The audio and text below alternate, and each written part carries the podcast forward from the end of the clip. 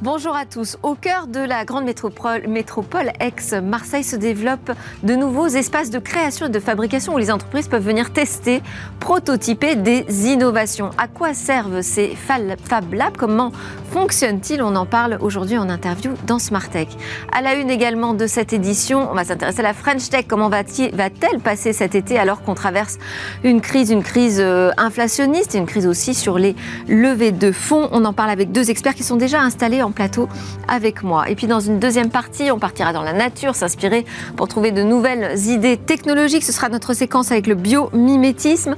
On terminera cette édition par notre regard sur où va le web et encore une histoire de NFT, cette fois pour parler de la manière dont ils peuvent servir à lutter contre l'exclusion numérique. Mais d'abord, donc le sujet à la une de Smart Tech en ouverture, ce sont les Fab Labs.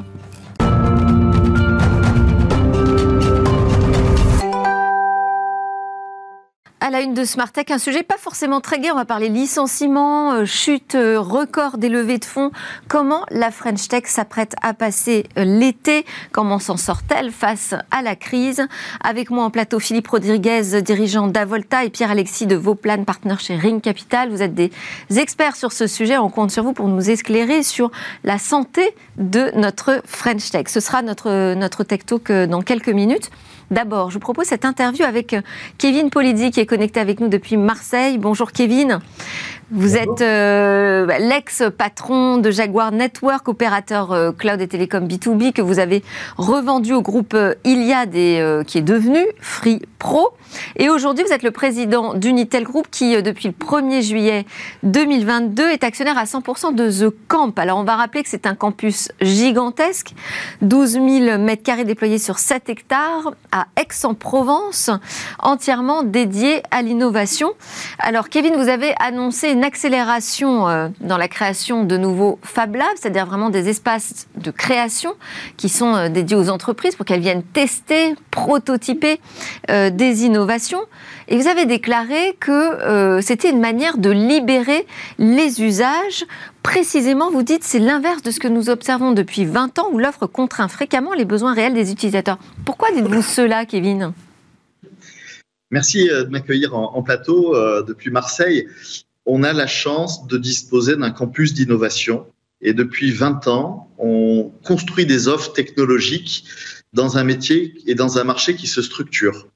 Aujourd'hui, avec le Fab Lab de The Camp, on inverse la donne puisque ce sont les usages, ce sont des utilisateurs. Ce ne sont pas forcément des experts du digital, bien au contraire, qui nous rejoignent pour exprimer leurs besoins, exprimer leur cas d'usage, éventuellement des enjeux stratégiques ou des enjeux de coopération. Et dans ce Fab Lab, dans lequel on a recruté plus de 150 objets connectés, 150 fournisseurs de technologies, on vient finalement assembler, comprendre, faire des offres sur mesure à partir de composants qui sont des composants industriels. Et euh, contrairement à ce qu'on a vécu dans le monde du B2B depuis 20 ans, où effectivement on construit un produit et on le met à disposition du marché, et le marché quelque part doit s'adapter à ce produit, hein. c'est ce qu'on voit dans le monde du cloud, c'est ce qu'on voit dans le monde des télécoms. Aujourd'hui, bah, l'idée, c'est d'utiliser le digital, la technologie, pour construire des offres qui sont vraiment des offres adaptées au métier. Donc euh, remettre la technologie au service euh, des, métiers, c'est ça l'objectif? On est pleinement là-dedans, être capable d'écouter l'humain, euh, d'écouter des utilisateurs. Tout le monde n'est pas expert informatique, n'est pas expert IT ou cyber sécurité. On a eu tendance peut-être à l'oublier par le passé. Aujourd'hui, on parle à des directeurs d'opération, on parle à des responsables industriels, on parle à tout un secteur qui est en train de se digitaliser autour de la smart city, autour de l'industrie. Vous en parlez souvent euh, dans votre émission. L'objectif, c'est vraiment d'avoir un coffre à jouer relativement euh, grand dans lequel chacun vient piocher, vient puiser le nécessaire pour observer sa transformation et être acteur de son destin. Alors, c'est le défi de, la grande transformation euh, numérique hein, dans, tous les secteurs, euh, avec quand même cette question qui reste au centre. Hein. comment on rend ces technologies aussi compétitives? Qu'est-ce que vous pouvez proposer de spécifique euh, aux organisations qui viennent vous voir sur The Camp et qui disent, bah voilà, nous on a des idées, on a des besoins, on a des idées, on cherche la bonne technologie, mais il faudrait pouvoir euh, l'exécuter euh, de manière aussi peu onéreuse que possible. il faudrait que cette technologie soit compétitive sur le marché. Ça, c'est un gros sujet aujourd'hui en France. bah, c'est l'enjeu numéro un. Euh, on parle beaucoup de souveraineté, mais encore une fois, il y a ceux qui en parlent et ceux qui la font. Chez The Camp, on a vraiment refondu totalement l'offre. On reçoit quasiment 30 000 cadres par an en séminaire. On a construit le 1er mars un programme de formation aux transformations qui est capable de convertir finalement une expression de besoin balbutiante en euh, compréhension de ce qu'apportent les technologies dans un secteur euh, métier, hein, que ce soit l'industrie, que ce soit la santé, peu importe. Et puis avec l'inauguration de ces Fab Labs début mai, c'est vraiment être capable de passer à l'étape de prendre en main les technologies, de comprendre ce qu'elles peuvent apporter de bien, quels sont peut-être les facteurs aussi limitants parfois, et puis remettre au cœur du débat ce qui a créé Internet il y a quelques dizaines d'années maintenant, c'est l'open source. Mhm. On a la chance en France d'avoir énormément de solutions open source, d'avoir des intégrateurs, d'avoir des entreprises qui sont capables de les utiliser. Et plutôt que d'être enfermé systématiquement euh, dans du cloud, dans du edge ou dans des technologies que peu comprennent, on a la possibilité effectivement de revenir faire des infrastructures telles qu'on les fabriquait au début de l'Internet et telles qu'aujourd'hui finalement euh, la digitalisation massive de l'industrie, c'est un petit peu un nouveau début. Et donc, on, capitalise sur ces 20 ans d'expérience dans le monde du cloud et des télécoms, qui restent les fondamentaux pour moi de la transformation digitale. Hein. On a relancé Unitel Cloud il y a quelques semaines, justement parce qu'on a besoin de cloud à haute disponibilité. Et on utilise The Camp vraiment pour accompagner les transformations dans les organisations. Mais alors, euh, quand euh, on emploie le terme de Fab Lab, on n'est pas du tout dans la théorie, on est vraiment dans la pratique. Qu'est-ce qu'on trouve euh, dans ces ateliers, ces espaces de, création pour avancer très concrètement? Alors, ce qu'on dit toujours, on retient 10% de ce qu'on lit et 90% de ce qu'on pratique. Mmh. Donc, l'idée, c'est vraiment de mettre in situ autour des objets connectés, autour de l'intelligence artificielle, autour du métaverse. On a trop vite enterré le métaverse avec beaucoup de communication B2C on n'a pas expliqué à quoi servait vraiment la 5G, alors que 90% du protocole 5G, il est vraiment fait pour le B2B, il est fait pour le monde des entreprises. Et donc, au travers d'une couverture privée qu'on a déployée sur le campus de The Camp, au travers d'objets connectés, de terminaux, et de terminaux qui sont des terminaux aussi industriels, hein, euh, des pistolets pour flasher des codes barres, des imprimantes 3D, des imprimantes euh, métalliques, euh, on vient vraiment montrer et démontrer à quoi sert la technologie et la mettre in situ pour garantir finalement bah, que chaque entreprise puisse s'en saisir et qu'on n'accuse pas un retard un petit peu éberlué d'ici quelques années en se disant qu'on n'a pas fait le travail. Aujourd'hui, ce Fab Lab, il est vraiment fait pour être ouvert et on, a de la chance d'avoir euh, beaucoup de partenaires et peut-être d'ouvrir d'autres Fab Labs maintenant euh, sur le territoire national. Alors on parle d'un budget de, plus d'un million d'euros euh, d'investissement justement pour mettre à disposition ces technologies, ces objets connectés. Qui finance? Alors, on a de la chance, euh, vous l'avez dit, d'avoir euh, cédé Jaguar Network et Free Pro à Iliad. Donc, on, finance en propre aujourd'hui pour aller vite euh, la construction de ce premier Fab Lab. C'est notre prototype. Hein. on va apprendre avec nos clients, on va apprendre avec nos partenaires. Et puis, ben, l'objectif, ce sera dans d'autres régions, dans d'autres espaces, peut-être de trouver des alliances, des alliances avec des fournisseurs de technologies ou avec euh, euh, des sites de séminaires qui ont envie d'avoir un petit peu plus de valeur ajoutée. Et on voit à quel point l'importance de faire manipuler les technologies, d'expérimenter, est un, game changer euh, pour les 5 à 10 ans qui est devant nous. Et les grands sujets que vous adressez dans, The Camp, vous nous avez parlé de la transformation numérique, mais c'est assez vaste hein, comme terme. Quid de la Smart City, par exemple, qui faisait vraiment partie du, du projet d'origine hein, de The Camp? On a eu cette chance de vraiment reprendre le projet d'origine pour le, pour le développer. Euh, la Smart City, les usages intelligents euh, sont groupés autour de trois piliers finalement. La transformation digitale, qui est celle qui nous anime et qu'on connaît maintenant depuis quelques années. La transformation environnementale, qui est notre combat de génération, qui est celui qui finalement est dans tous les sujets aujourd'hui. Et puis la transformation managériale, la, capacité euh, euh, d'ouvrir euh, les yeux ou d'ouvrir les organisations. On a beaucoup parlé d'entreprises libérées. On sait qu'en France, le management est un vrai sujet et que post-Covid, on se pose tous des grandes questions euh, sur comment diriger des équipes, comment construire l'entreprise porteuse de sens. Et donc, on a vraiment souhaité, dans The Camp, reprendre la mission originelle et puis la décliner, euh, que ce soit la Smart City, la Smart Industrie ou la Smart Santé, globalement, peu ou prou, 80%, c'est le même sujet de collecte d'informations, d'objets connectés, de processus, d'applications, de sécurité. Donc, euh, on va d'abord construire un socle qui est un socle commun, et puis après, entre guillemets, dériver euh, en fonction des, branches d'industrie. Mais je vous garantis que 80% de ce qu'on fait est quasiment commun à tous les métiers. Philippe Rodriguez, une question pour euh, Kevin Polizzi? Oui, Kevin, je me posais la question de la relation qu'il y avait avec les pouvoirs publics, parce qu'à l'origine du projet, il y avait cette forte connexion avec, euh, eh bien, le, on va dire le, les collectivités territoriales, de façon à animer en fait euh, ce, territoire.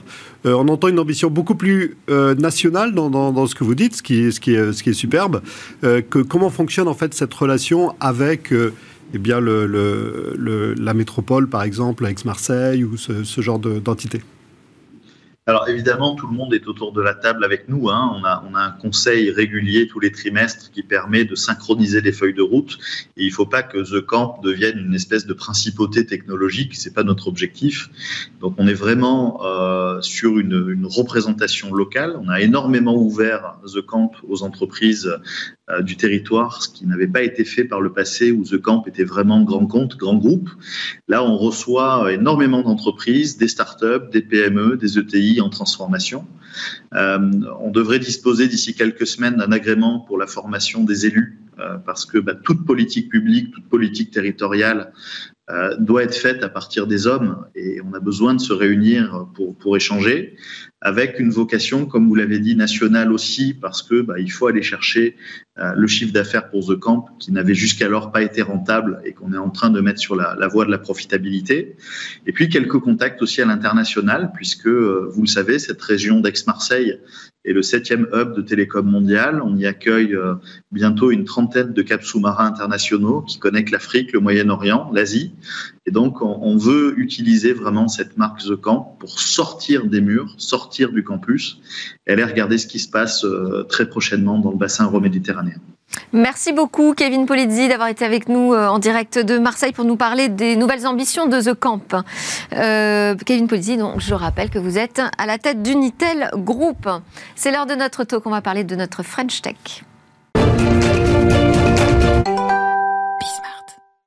Licenciement, chute des levées de fonds après une année record, eh bien, on est euh, là sur des montants euh, les plus euh, bas depuis 2020 en matière de levée de fonds en France. Comment la French Tech résiste-t-elle face à la crise? Dans quel état s'apprête-t-elle à passer l'été? On en parle avec mes deux experts aujourd'hui. Philippe Rodriguez, entrepreneur, expert tech, ex-président de Bitcoin France et actuel dirigeant d'Avolta, donc l'un des principaux conseillers technologiques européens en matière de fusion-acquisition et de levée de fonds. Avec vous, Philippe Pierre-Alexis de Vauplane, de partner, partner pardon, de Ring Capital, donc un, fonds de capital investissement qui est aussi spécialisé dans le financement des entreprises technologiques et numériques. Et je précise que vous êtes également l'auteur de Demain la souveraineté, sorti aux éditions Herman en septembre 2022. Comment vous décririez la situation déjà, euh, euh, vous deux? Euh, Est-ce que vous diriez qu'elle est préoccupante, alarmante ou tout à fait normale? Philippe, peut-être, pour commencer. Ah, normal, je crois, je crois pas. Donc, je vais exclure déjà ce, mot. On est dans une situation qui est une situation euh, difficile. Une situation difficile parce que, euh, euh, après ces années records que, vous avez mentionnées, effectivement, 2021, 2022, qui sont très largement au-dessus du trend que l'on avait dans les années passées, et eh ben, en quelque sorte, la fête est finie. Mmh. On revient en fait à un, à un cycle de, de, croissance qui ressemble beaucoup plus à celui qu'on a connu 2018, 2019, 2020. Alors justement, est-ce que c'est un retour à la normale? C'est une Vous sorte dites de non, pas vraiment? C'est une sorte de retour à la normale. Si on regarde en fait la croissance qui a eu lieu, euh, bien que les, les, les valeurs 2019-2020 étaient probablement faibles. Donc, euh, ouais. donc euh, c'est une, une, une, une décroissance importante. Le premier trimestre, c'est 66% de levée de fonds en valeur, euh, de moins en décroissance par rapport au premier trimestre 2022. Donc c'est beaucoup. Les, robinets sont réellement coupés euh, en termes d'investissement vers, vers les, les, les startups. Donc c'est un, une situation qui n'est pas qu'une situation française. La situation européenne est, on va dire, quasi euh, la même. On a compté 11 milliards d'investissements en, en, pour le premier trimestre 2023. Une année en, Europe fait à peu près entre 70 et 90, 90 milliards. Donc on, voit en fait qu'il y a également une décroissance. Et c'est le, cas également pour le monde. Dans lequel en fait les chiffres du premier trimestre 2023 montrent qu'on est au niveau, vous l'aviez dit, à peu près de, un petit peu avant 2020, c'est-à-dire avant la pandémie. Alors il y a eu un petit un petit retard, je dirais, euh, euh, dans l'électrochoc, c'est-à-dire que la France a peut-être été euh, épargnée un peu plus longtemps que, que les autres pays. Mais alors, Pierre-Alexis, vous aussi, vous diriez que la situation est préoccupante? Comme Philippe, je pense que c'est une année exceptionnelle euh, dans le premier sens du terme. Euh, pour moi, l'image que, j'aimerais euh, donner, c'est qu'on est sorti de l'adolescence de la French Tech, c'est-à-dire qu'on a eu plusieurs années de croissance. En 2012, je rappelle, on faisait moins d'un milliard d'investissements dans la French Tech, on en était à 15 milliards, un peu moins euh, l'année dernière, donc il y a eu une très forte croissance. Aujourd'hui, euh, c'est le temps des questions. Euh, beaucoup d'investisseurs, de, dirigeants se posent des questions sur la durabilité financière des entreprises, donc la rentabilité, d'une part, et d'autre part, la, la, durabilité environnementale et sociale des entreprises avec la question de l'alignement par rapport euh, euh, aux enjeux climatiques notamment. Euh, donc, donc c'est une année exceptionnelle qui permet à tout l'écosystème de se poser des bonnes questions. et je pense qu'en cela, c'est bénéfique. De prendre des, des virages stratégiques importants même. Euh, je pense que pour les entreprises, il y a des virages importants qui sont pris. Euh, se recentrer sur euh, la rentabilité, c'est déjà un axe stratégique en soi, avec voilà, cibler, arrêter certains développements qui ont pu être faits. ça, c'est une première chose. Et également... est-ce que c'est pas paradoxal quand on parle de se, focaliser sur la rentabilité et en même temps de demander aux startups d'être dans l'hypercroissance? L'hypercroissance ou, ou, le financement aussi d'une innovation, certaines innovations, on sait qu'elles vont produire du revenu que dans quelques années. Oui. Euh, on accompagne des entreprises, par exemple, dans le domaine euh, des, nouvelles énergies, du nucléaire, de la biométhanisation. On sait très bien qu'elles ne vont pas faire de chiffre d'affaires pendant quelques années. Donc il va bien falloir les soutenir pendant quelques, quelques années, quoi qu'il arrive. Euh, Qu'est-ce qu'il parle, parle, aussi d'entreprises qui ont la possibilité d'aller vers, le, vers la rentabilité. Et évidemment, leurs investisseurs et les dirigeants poussent plutôt à ça. Qu'est-ce qui est le plus impactant euh, aujourd'hui pour euh, les startups dans, dans cette crise? C'est-à-dire, est-ce que c'est l'inflation? Est-ce que c'est les, les, crises bancaires qui se sont succédées? Qu'est-ce qui fait le plus de mal à notre French Tech? Moi, je ne crois pas que l'inflation, euh, euh, l'inflation ait un impact direct sur, euh, sur, sur les startups. Pas plus que finalement la faible croissance du PIB mondial, qui, est, qui à revenir dans des valeurs que l'on a connu avant la pandémie, euh, plutôt en 2024-2025. Et pour l'inflation, il va falloir plutôt attendre 2025, d'après ce que dit le, FMI. Je ne crois pas en fait que c'est d'impact direct. Euh, évidemment, les, salaires constituent une, partie importante des, charges des, startups. néanmoins, je ne crois pas que ça soit si impactant pour, elles. Je pense que c'est plutôt une dimension d'être cap, capable de se refinancer euh, qui crée en fait cette, cette angoisse de devoir s'en renouer, sa capacité à avoir suffisamment d'argent suffisamment longtemps pour pouvoir décoller, euh, s'éloigner et qui nécessite en fait de prendre un certain nombre de décisions euh, assez radicales.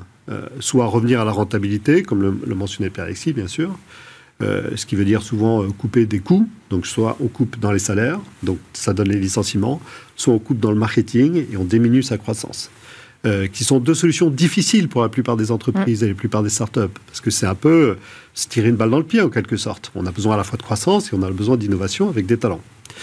Euh, trouver des financements intermédiaires, c'est une autre, une autre solution. Beaucoup de financements ont été créés, euh, de la dette, euh, des, subventions pendant les années pandémiques, mais maintenant qui sont en train de diminuer, des, des, financements par, les, par les, les, investisseurs déjà présents au capital qui vont pouvoir bridger, comme on dit, en fait, ces entreprises pour leur laisser le temps de pouvoir se développer et de trouver de nouvelles sources de financement.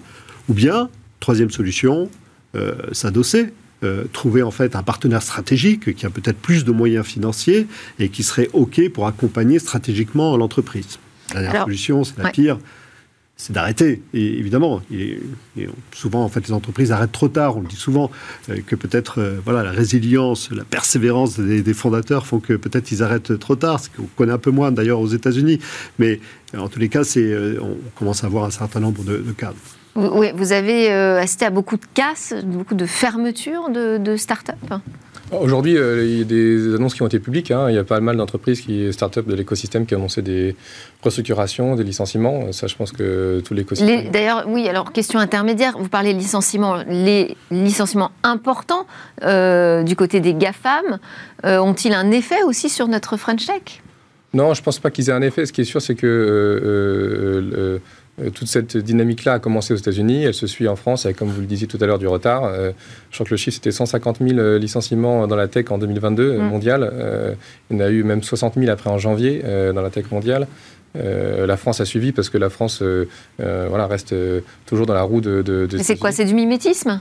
Non, c'est que globalement, euh, je pense que l'écosystème aujourd'hui, parce que c'est la fin de l'abondance financière, c'est la fin du quoi qu'il en coûte aussi euh, pour la tech. Euh, lorsqu'on n'a plus des niveaux de croissance qui sont très élevés, il faut songer à revenir à la rentabilité. La croissance, quoi qu'il en coûte, je pense qu'elle est terminée. pendant combien de temps, j'en sais rien. mais cela implique de, réorganiser la structure financière des entreprises. au niveau des valorisations, est-ce qu'on avait aussi atteint peut-être un plus haut? Est-ce qu'on peut aller encore plus loin? Euh, on en est à combien de licornes? Combien on en aura selon vous d'ici la fin de l'année? Est-ce que euh, le rythme ralenti va continuer de ralentir? Il y, a deux questions dans votre question. les, valorisations ont baissé. Euh, évidemment, lorsqu'on valorise une nouvelle entreprise aujourd'hui, on a tendance en fait effectivement à appliquer un discount assez fort si on prend le cas des multiples, des comparables entre le chiffre d'affaires et la valeur des entreprises, ils ont fortement baissé, parfois jusqu'à 50% dans certains secteurs.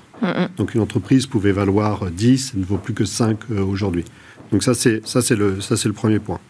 Deuxième point, sur le cas des, euh, des licornes, tout dépend comment on fait le compte. Euh, donc, on est entre 26 et 32 selon que l'on compte en fait les entreprises qui ont été créées en France et qui sont parties aux US, celles qui sont rentrées en bourse, etc. Donc 32 pour les plus optimistes, 26 pour les plus pessimistes. C'est un très beau score. On atteint pas, on n'est pas très loin en fait du score des, Allemands, ce qui, est, ce qui, est, plutôt une bonne chose, mais on est quand même le sixième mondial. Mm. Donc euh, euh, se posent ensuite deux questions. Une première question qui est est-ce que parmi les 26 ou 32 toutes sont encore, ont encore le statut de eh licorne, dû en fait à cette nouvelle valorisation des entreprises. Euh, pour Avolta, on pense qu'il y a à peu près euh, probablement 9-10 entreprises qui sont en dessous de cette valorisation euh, marqueur de, 1 milliard d'euros. De, c'est pas très très important, mais il, faut, il, faut le prendre, il faut le prendre en compte. Politiquement, politiquement ça compte. Oui, puisque le président avait annoncé jusqu'à 100 mm. licornes jusqu'à 2030. Il y a eu beaucoup, beaucoup d'annonces qui ont été faites et c'est une sorte de, de, de, plan de route pour, pour le financement des, entreprises. Aujourd'hui, on Vous pensez qu'on peut l'atteindre encore cet objectif?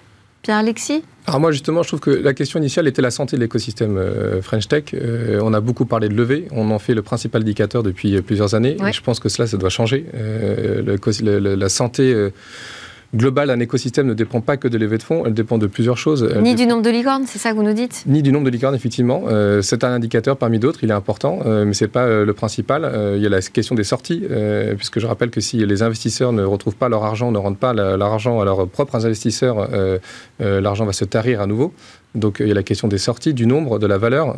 dans l'étude d'Avolta, vous vous rappelez qu'il y a à peu près 5 milliards d'euros de en valeur de sortie en France, euh, à comparer aux 15 milliards, on se rend compte qu'il y a un écart et pas forcément dans le bon sens encore.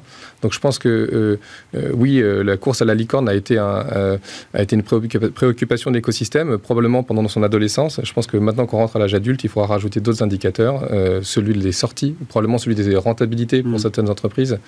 Euh, voilà, donc je pense que la, question des sorties des licornes, elle est importante, mais elle n'est pas euh, peut-être l'alpha et l'oméga de la politique euh, de la mmh. French Tech aujourd'hui. Mmh. Mais ce sont d'ailleurs ces entreprises les plus matures dont, vous parlez qui souffrent aujourd'hui le plus quand même hein, de cette situation de, crise. Oui, on a deux catégories. On a une catégorie de gens qui ont levé beaucoup d'argent et qui ont encore beaucoup d'argent en banque. Donc cela souffre un petit peu moins parce que même si leur valeur a diminué, elles sont pas prêtes en fait à faire de nouvelles opérations en capital. Donc le, problème se pose assez peu pour elles. Euh, d'autres qui sont euh, euh, toujours déficitaires peuvent être amenés à vouloir lever du nouvel argent pour pouvoir se, développer.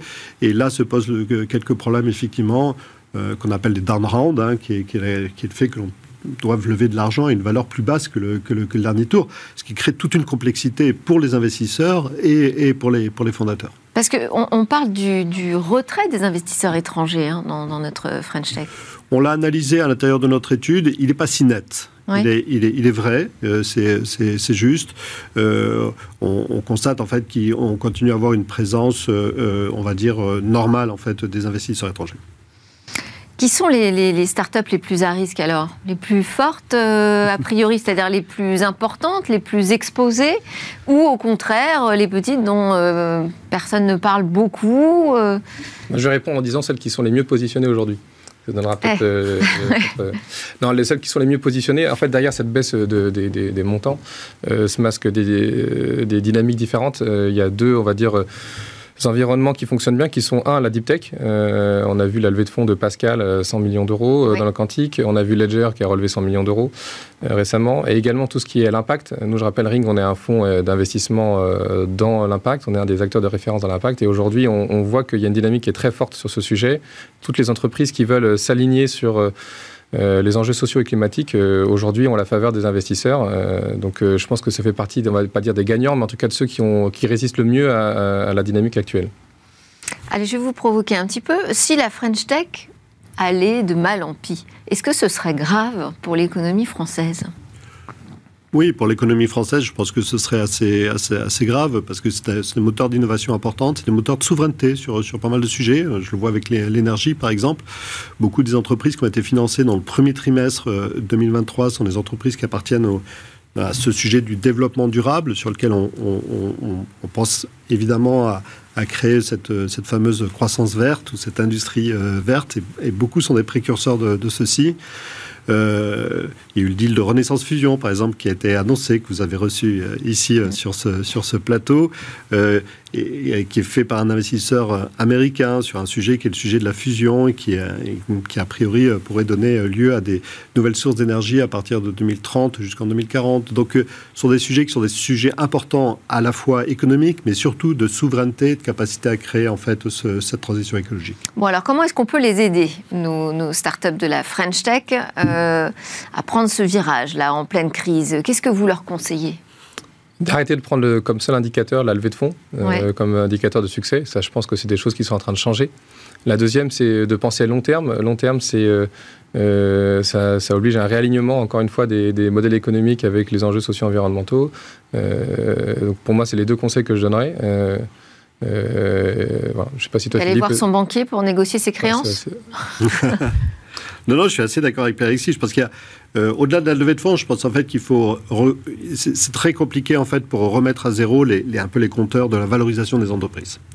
Donc il y a un temps de latence pour les entrepreneurs pour euh, imaginer en fait que l'entreprise qui valait tant vaut peut-être la moitié euh, aujourd'hui. Et ça, ça prend du temps. C'est un temps qui est un temps un peu psychologique, mmh. euh, qui, euh, qui euh, voilà, qui, qui, nécessite, qui nécessite une sorte de, euh, de deuil, et, euh, mais temporaire, qui, qui qui, permet précisément de pouvoir lever de l'argent dans, dans, des conditions qui sont des conditions de marché aujourd'hui. Et ce qui veut dire probablement lever un petit peu moins d'argent, c'est vrai, euh, à des valorisations un petit peu plus basses, euh, donc de réfléchir beaucoup plus long terme, de mixer aujourd'hui euh, des outils aussi de financement plus complexes que ce que nous faisions par le passé. Jusqu'à présent, une start-up se finançait en equity et puis, et puis ça lui suffisait très largement. Aujourd'hui, on rencontre de beaucoup plus d'entreprises qui cherchent en fait à faire des financements plus complexes, mélanger de l'equity, de la dette, de la mezzanine, des capacités à pouvoir construire des plans de financement plus long terme et évidemment plus, euh, plus, plus complexe. Donc euh, ça, c'est une, une des solutions. Euh, et vous voyez cette fin d'année sous quel augure? Est-ce que vous avez l'impression que les choses vont se tasser, qu'on va repartir à la hausse en termes de croissance pour nos startups? Moi, je pense que le marché de l'investissement dans les, dans, les, dans, les, dans les startups est très lié euh, psychologiquement au sentiment de, de, du, euh, du, du, marasme économique dans lequel on est et, et de, de, des données euh, de macroéconomie que, que, nous avons. Donc, c'est pas directement lié par, une sorte d'articulation qui ferait que parce qu'on a plus d'inflation ou parce qu'on a moins de croissance, alors les entreprises vont moins bien. Je pense que ça, c'est ce que j'ai dit tout à l'heure. Mais par contre, le sentiment fait que euh, des investisseurs se disent attendons de voir, attendons de voir en fait la reprise de la croissance, la baisse de l'inflation, la baisse de l'inflation. Ça veut dire qu'on va être encore euh, plongé dans cette crise là au moins jusqu'à la fin de l'année. Jusqu'à la fin de l'année, ouais. C'est ma, ma, conviction. Alexis, c'est également votre sentiment? Moi, je, suis toujours très mauvais en prédiction, euh, mais en revanche, je suis plutôt optimiste. C'est-à-dire qu'on a déjà parlé à l'occasion du Covid, mais c'est à l'occasion de moments compliqués comme celui-là que les, que les, voilà, les questions se posent et que les, des décisions importantes sont prises. Et je pense qu'aujourd'hui, c'est ce moment-là. Je vois beaucoup de, nous, on voit beaucoup de dirigeants, d'entrepreneurs qui se posent des bonnes questions. Il n'y a pas de raison que l'écosystème s'en tire pas vers le haut. Euh, ce sujet de réalignement, il est, réel, il est quotidien. Nous, par exemple, avec le nombre d'entreprises à mission euh, a dépassé le nombre de 1000 euh, l'année dernière. Donc je pense que nous, on est optimistes. Combien de temps ça va durer, j'en sais rien. Probablement quelques mois encore. voilà, mais je pense que c'est pas, c'est juste la fin d'un cycle. Bon, ce qui est sûr, c'est qu'elles ont plus que jamais besoin de votre accompagnement Merci beaucoup. Donc Philippe Rodriguez d'Avolta et Pierre-Alexis Vauplane de Ring Capital. On marque une petite pause et on se retrouve juste après pour parler de biomimétisme.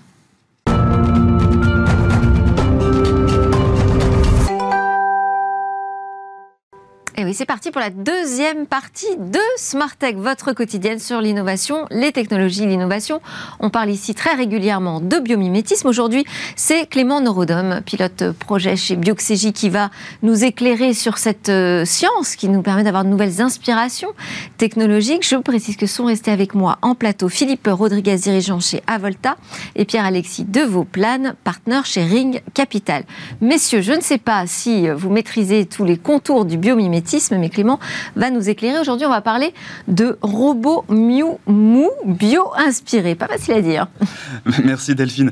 Euh, alors effectivement, déjà le biomimétisme, hein, pour rappel, c'est le fait de s'inspirer du vivant, donc euh, bah, de l'ingéniosité des mécanismes, des fonctions, des propriétés des êtres vivants, les animaux, les plantes, même les virus, les bactéries, pourquoi pas, pour innover. Euh, aujourd'hui, on va s'intéresser plus particulièrement à ce qu'on appelle la robotique molle. La robotique molle, hein, c'est un nom qui est un petit peu rigolo, euh, qui désigne en fait tous ces, robots euh, souples, déformables, mous justement, par opposition à la robotique plus, plus classique, c'est-à-dire des structures rigides articulées entre elles. Quelle est l'origine de cette robotique molle? Eh ben, cette robotique molle, elle se développe depuis quelques années, les années 2010 environ, même si bien sûr euh, le concept hein, existe depuis plus longtemps que ça. Euh, c'est surtout quelque chose qui a, mis un peu de temps à se développer parce que c'est plus complexe de, concevoir, de prédire les, déformations d'une structure molle justement, euh, mais ça a certains avantages. Par exemple, si je prends un exemple tout bête, hein, qui est celui d'un robot qui viendrait attraper un objet bah, sur une ligne de production. Voilà, on a un tapis roulant qui arrive avec un objet dont on connaît bien la forme. C'est assez facile de concevoir une pince ou un attrapeur qui a la bonne forme et qui, euh, qui va se placer comme il faut parce que tout est bien connu, l'environnement est maîtrisé. C'est comme ça d'ailleurs euh, que les robots sont représentés dans notre imaginaire. Hein. Exactement, on voit très bien l'image d'une chaîne de production d'automobiles par exemple. Mm. Euh, alors qu'en fait le problème c'est que sur des cas plus de la vie réelle, en fait, avec des objets qui vont être plus indéterminés, plus quelconques, à des endroits pas forcément exactement ce qu'on qu'on souhaite, c'est plus compliqué d'imaginer une pince qui soit multifonction, surtout si elle est rigide. Imaginez, on, on, cherche à attraper un objet rond, une tomate, avec des baguettes chinoises, ça va être très compliqué Euh, alors qu'à l'inverse, si on a un, robot qui est souple, qui est euh, par exemple, un, voilà, comme on voit sur l'image ici, euh, des doigts souples qu'on va venir gonfler, mettre sous pression, ils vont naturellement s'adapter aux imperfections, aux irrégularités de la tomate, et donc on va pouvoir la saisir sans risquer de la broyer et sans risquer qu'elle glisse. Donc c'est ça un des avantages, par exemple, de ces robots mous. Et alors, quelles sont les applications? Dans quel secteur aujourd'hui on utilise beaucoup la robotique molle?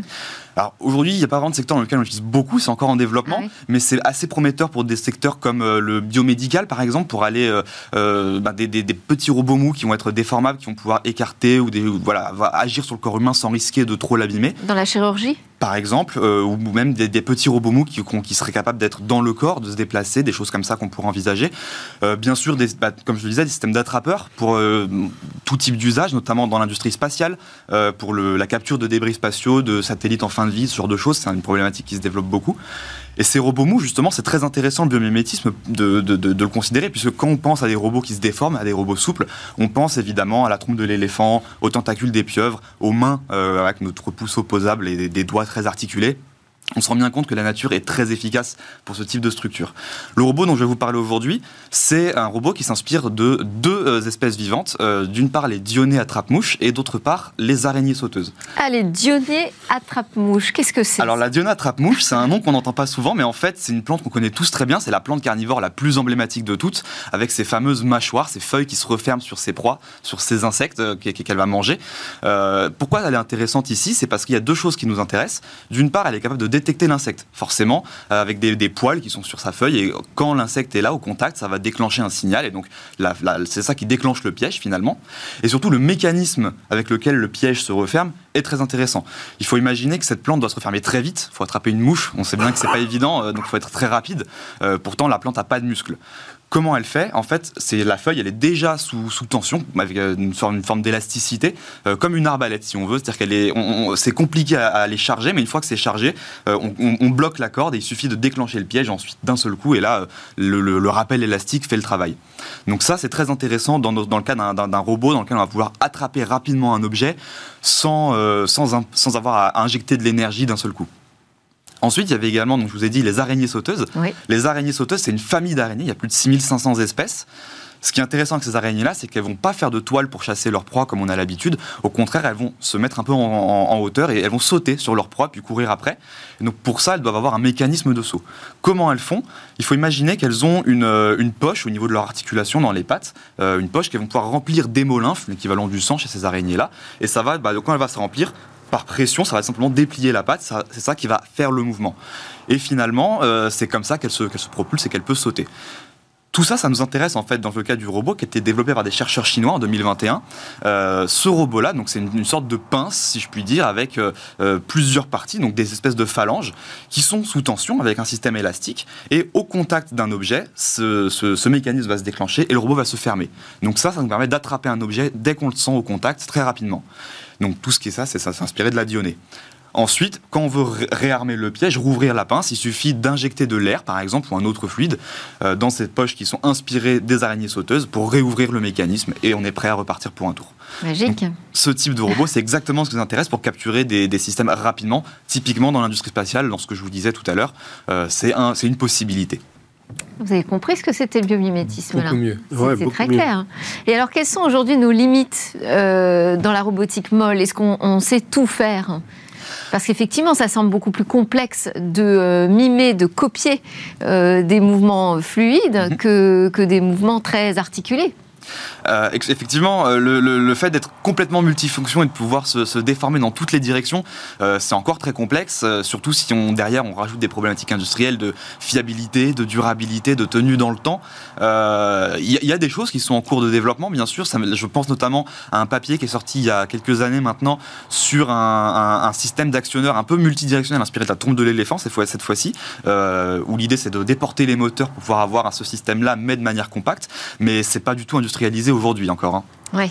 Donc là, on est, on, est, on est pratiquement dans la deep tech. Hein. là, ça mm. demande d'être bien suivi par les investisseurs. Euh. C'est clair. ouais. Vous vouliez dire quelque chose, Philippe? Oui, oui. J'avais une question concernant en fait les compétences qui étaient nécessaires euh, pour, euh, pour, pour mettre en œuvre en fait ces innovations. Euh, j'imagine en fait que vous devez travailler à la fois avec des gens qui connaissent la science du vivant et puis en même temps, en même temps des sciences plus dures. Des euh, biologistes, des ingénieurs. Et, quelle est la, diversité en fait des talents que vous avez dans, vos entreprises qui innovent sur ce sujet? Alors chez Bioxégie justement, on a des profils qui sont des ingénieurs généralistes euh, pour la, la, grande majorité des équipes, tout simplement puisqu'en fait le lien entre la biologie et l'industrie, il se fait par la physique, si je puis dire. voilà, quand on a une problématique industrielle la résistance, du lightweight design, de la thermorégulation, peu importe, et eh ben c'est des problématiques qui se posent aussi dans le vivant, mais évidemment c'est rarement euh, direct. On a, rarement un système qui, dans le vivant qui répond pile aux problèmes qu'on a d'un point de vue industriel.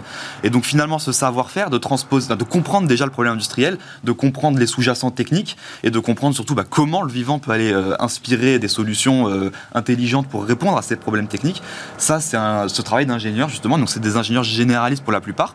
Bien sûr on a aussi des profils qui sont plus spécialisés dans le vivant pour les études un peu plus préliminaires euh, là-dessus. Mais euh, c'est vrai qu'aujourd'hui, nous, on se base beaucoup sur euh, la recherche scientifique qui est en cours. et c'est plutôt les chercheurs qui, font, qui partent de la biologie fondamentale et qui, et qui, et qui justement comprennent ces mécanismes biologiques de départ. Pierre-Alexis, une question? Oui, il y a un exemple de biomimétisme qui est passé à l'art industriel, dans, dans, dans l'exemple quotidien. Il y, en a plusieurs. Il y en a plusieurs. En fait, le biomimétisme, euh, en tant que, démarche d'innovation, euh, est un peu théorisé, si je puis dire. Ça date des années 90 avec Janine Bénus. Mais en réalité, on pourrait remonter jusqu'à Léonard de Vinci. Euh, plus, plus proche de nous, on pourrait penser aussi au velcro, hein, le, voilà, les scratchs qui sont effectivement bio-inspirés. le Shinkansen aussi, le TGV japonais. Il y a beaucoup de systèmes, de problématiques qui ont été résolues par des systèmes bio-inspirés ici. Et plus récemment, même dans des startups françaises, on peut penser à e-Energy qui fait de, de, justement des éoliennes ondulante, si je puis dire, euh, sous la mer. Euh, on peut penser à Wavera qui fait euh, des, pompes aussi ondulantes. On peut penser à, je pense à Emarina, Titium, plein de startups en fait qui se lancent dans diverses industries, le médical pour Emarina et Titium. Et, plein d'innovations qu'on découvre avec vous, Bioxégie, dans, dans Smartech. Vous pourrez suivre cette chronique régulière comme ça, Pierre-Alexis. Merci beaucoup. Exactement. Merci Clément Norodom d'être venu nous expliquer tout ça. À suivre notre dernière chronique, c'est Où va le web? Aujourd'hui, on conclut avec cette histoire de NFT qui permettrait de lutter contre l'exclusion numérique. Des NFT engagés, on en parle du Web3 et pourtant des millions de Français sont toujours exclus du numérique. C'est ce paradoxe qui a poussé l'association Connexio à lancer sa collection de tokens NFT for Change en partenariat avec l'agence digitale We Social, une collection qui tire directement son inspiration des chiffres de l'exclusion numérique. Le plus fort serait peut-être celui-ci. 13 millions de Français sont encore aujourd'hui dans l'électronisme. En tout, 8 NFT sont proposés, 8 NFT pour 8 artistes designers différents, dans le but donc de sensibiliser le grand public aux disparités d'accès au numérique.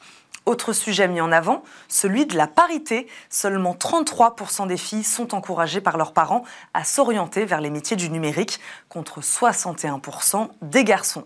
Alors si vous voulez vous en procurer, les NFT sont vendus aux enchères sur la plateforme OpenSea. En plus de mettre en lumière ce phénomène d'inégalité, l'objectif ici est de récolter des fonds. Chaque NFT vendu permettra euh, l'achat d'ordinateurs reconditionnés ou encore la formation d'un apprenant sur un programme digital. Une collection NFT sous forme de warning, donc, comme ces mots du directeur de la stratégie de We Social.